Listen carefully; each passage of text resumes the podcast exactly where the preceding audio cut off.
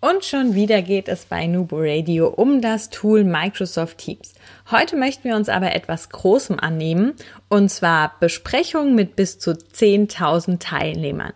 Den sogenannten Microsoft Teams Live Events. Habt ihr davon schon mal was gehört oder sogar selbst schon ein Live-Event durchgeführt? Wir zeigen euch in dieser Folge alle Einstellungen und Wissenswertes zu den Microsoft Teams Live Events.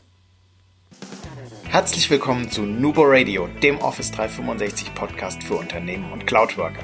Einmal in der Woche gibt es hier Tipps, Tricks, Use Cases, Tool Updates und spannende Interviews aus der Praxis für die Praxis. Und jetzt viel Spaß bei einer neuen Episode. Hallo und herzlich willkommen zu einer neuen Folge Nubo Radio. Heute mit dem großen Besprechung von Microsoft Teams, den Microsoft Teams Live Events. Ich weiß nicht, ob ihr schon mal ein äh, Live-Event durchgeführt habt. Wir hatten tatsächlich bei einem Kunden in diesem Jahr schon einige äh, Live-Events, auch aufgrund der Corona-Situation, um Mitarbeiter über den Rollout-Status von Office 365 zu informieren oder auch ein ähm, größeres Treffen äh, mit Führungskräften, das darüber informiert wurde, die ähm, über hier Zahlen informiert wurden und einfach über 250 Personen waren und auch eine ja, Mitarbeiterveranstaltung, wofür äh, die Live-Events genutzt wurden. Microsoft Teams Live-Events findet ihr direkt in eurem Microsoft Teams Kalender im Prinzip. Das heißt, wenn ihr einen Anwendungsfall für ein Live-Event habt, dann öffnet euren Kalender direkt in Teams, dann könnt ihr oben, wo neue Besprechung ist, auch das Live-Ereignis planen.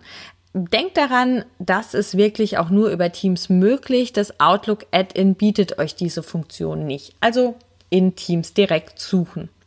Dann bekommt ihr auch direkt die Maske, ein neues Live-Ereignis einrichten und ihr könnt dem Ganzen einen Titel hinzufügen, habt auch die Möglichkeit, noch einen Standort einzugeben und dann natürlich in den Details alles, was benötigt wird, von Start über Ende und natürlich auch einen Einladungstext beziehungsweise einen Informationstext. An der Seite habt ihr dann die verschiedenen Rollen, die ihr einladet. Das heißt, ihr könnt Personen direkt zu dem Live-Ereignis einladen. Diese kriegen dann auch eine Information. Dabei handelt es sich aber erst einmal nur um tatsächlich jemanden, der in dem Live-Ereignis auch was präsentiert. Denn in einem Live-Ereignis ist es ja so, dass die große breite Masse nur zuhört und bestimmte Referenten das Ganze übernehmen und vortragen. Das heißt, welche Rollen habt ihr denn zur Verfügung, die ihr einladen könnt? Also ihr habt natürlich einmal euch als Organisator, ihr stellt das Live-Ereignis ein, ihr legt die Teilnehmerberechtigungen fest, ihr wählt die äh, Methode aus, wie das Ganze produziert werden soll und ihr wählt natürlich auch aus, welche Einstellungen ihr verwenden möchtet. Details dazu später. Dann könnt ihr einen Produzent einladen. Das heißt, das ist der Gastgeber, der stellt sicher, dass die Teilnehmer das alles sehen, der kann das Ganze starten und stoppen, der kann auch sein eigenes Video teilen oder von einem Teilnehmer das Video teilen, aktiv auch verschiedene Präsentationen einblenden und das Layout auswählen. Ein Moderator, der kann präsentieren, also auch hier wieder Audio, Video und sein Bildschirm teilen und er kann auch die Fragen und Antworten, auch zu der Funktion später mehr, moderieren und beantworten. Das heißt, das Ganze ist nochmal eine aktive Rolle und am Schluss haben wir die ganzen Teilnehmer. Das heißt, die können daran wirklich nur teilnehmen und an Fragen und Antworten, also eine Frage stellen im Prinzip. Das heißt, wir haben jetzt unsere, ja, wichtigen Rollen eingeladen und klicken dann unten auf Weiter und haben dann das Ganze als nächstes mit den Einstellungen, also ein Fenster, das sich öffnet mit den Einstellungen. Da geht es jetzt um die Berechtigung, wer kann denn an dem Live-Ereignis teilnehmen. Wir haben hier drei verschiedene Punkte zur Auswahl. Bitte beachtet, dass bei euch in der Organisation vielleicht Einschränkungen vorgenommen wurden, sodass nicht alle drei zur Verfügung stehen. Als erstes haben wir Personen und Gruppen. Das heißt, hier können nur bestimmte Personen oder definierte Teilnehmer, die ihr dann dazu einladet, auch daran teilnehmen. Beachtet, jeder, der sich dann daran einwählt, braucht auch die Lizenz, also die Lizenz für Teams, um an dem Live-Ereignis teilzunehmen. Organisationsweit, das heißt, alle Nutzer eurer Organisation können mit dem Link an dem Live-Ereignis teilnehmen. Auch hier, Sie brauchen die Office 365 Lizenz, müssen sich also anmelden. Wenn ihr gerade im Rollout seid, kann es beispielsweise vorkommen, dass ja noch nicht jeder die Lizenz hat. Und dann gibt es das öffentliche Live-Ereignis. Das heißt, zum öffentlichen Live-Ereignis können wirklich alle, die den Link haben, auch dran teilnehmen. Komplett ohne Lizenz, komplett ohne Anmeldung, einfach so. Und zwar als anonymer Gast. Hier bekommt dann jeder den Link und kann sich über den Browser mit seinem Namen hinzufügen. Das ist auch die Option, die öfters mal von den Organisationen im Prinzip ausgeblendet wird, die nicht zur Verfügung stellt, einfach aufgrund des Datenschutzes. Wie gesagt, müsst ihr immer ganz individuell prüfen.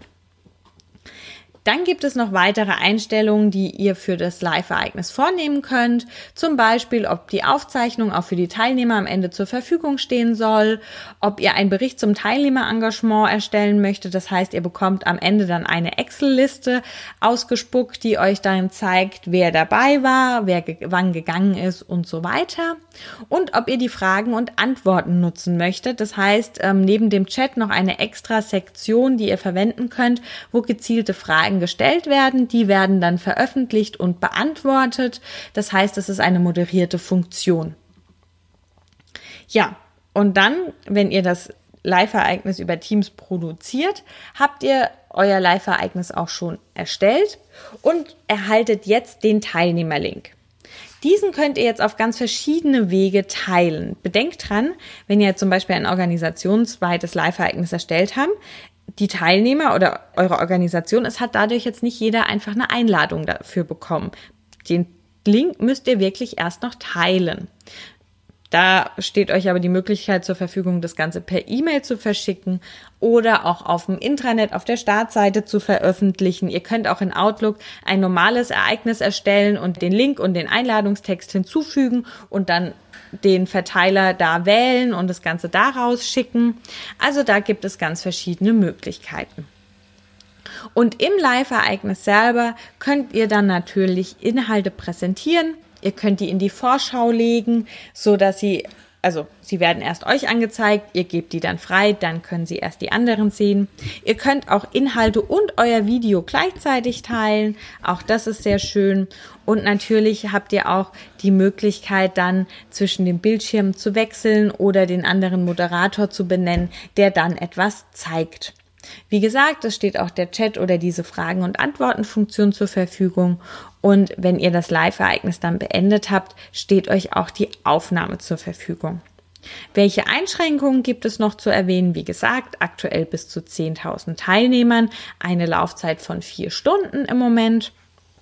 Und dann könnt ihr auch schon starten um das Live-Ereignis oder um mit dem Umgang eines Live-Ereignisses so ein bisschen vertraut zu werden, weil es einfach auch anders ist wie ein, eine normale Besprechung in Teams, ähm, empfehlen wir euch, macht auf jeden Fall einen Testdurchgang, damit ihr euch auch dran gewöhnt, wie ihr beispielsweise euren Bildschirm-Content teilen könnt. Ihr müsst ist jetzt sprachlich schwer zu erklären, aber ihr werdet das dann sehen, nämlich erst auf das Fenster klicken, wo ihr euren Bild äh, reinziehen könnt, eure Inhalte und dann unten auf dem Bildschirm. Dasselbe mit eurer Kamera, wenn ihr die teilen möchtet, erst Kamera aktivieren, dann auf die Sektion mit der Kamera zum Teilen, oben draufklicken und dann unten wieder eure Kamera auswählen. Also es ist einfach von der Handhabung ein bisschen anders, wie unsere drei Punkte, die wir in unserem Teams-Meeting kennen.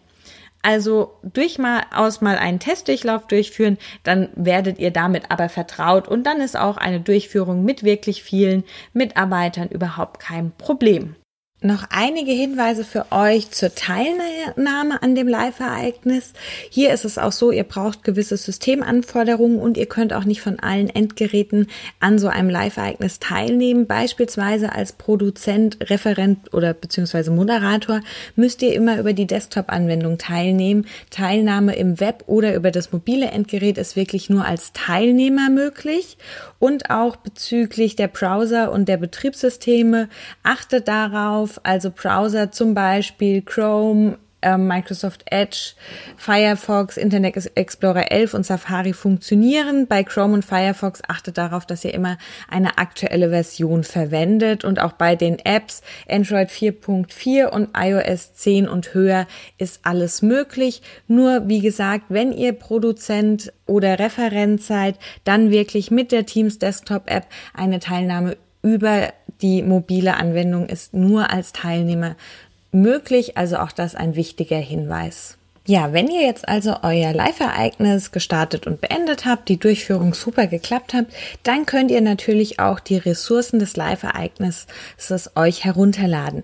Das geht direkt in dem Teams-Ereignis. Das heißt, wenn ihr euren Kalender in Teams öffnet und nochmal auf das Live-Ereignis klickt, habt ihr dort den Part Ressourcen und hier könnt ihr einmal die Ressourcen aktualisieren. Und dann ist es euch eben möglich, hier eure Aufnahme, euren Teilnehmerbericht und so weiter herunterzuladen. Beachtet bitte, ihr müsst es wirklich herunterladen. Eine Ansicht direkt in Teams ist nicht möglich. Und auch ein wichtiger Hinweis, die Aufzeichnung von dem Live-Ereignis wird nicht direkt in Stream gespeichert, sondern es ist tatsächlich so, ihr müsst diese erst herunterladen, dann einen Kanal in Stream auswählen oder eine Gruppe und das Ganze dann dort erneut hochladen, so dass es dann auch wieder in Stream für alle, die ihr es veröffentlichen wollt, dann auch zur Verfügung steht.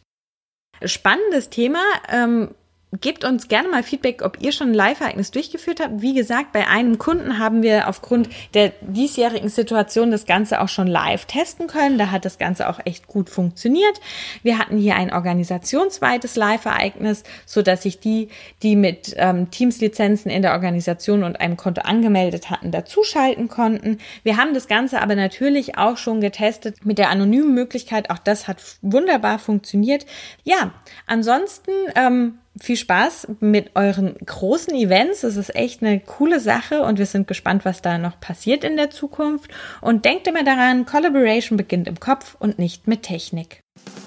Du möchtest noch einmal mehr Details zur Folge, willst uns eine Frage stellen oder aber einfach in Kontakt treten, um dich als Interviewpartner vorzustellen? Kein Problem, auf www.nuboworkers.com findest du Insights zu Nubo Radio, als auch unsere Kontaktdaten und die Social Media Plattform. Viel Spaß beim Klicken.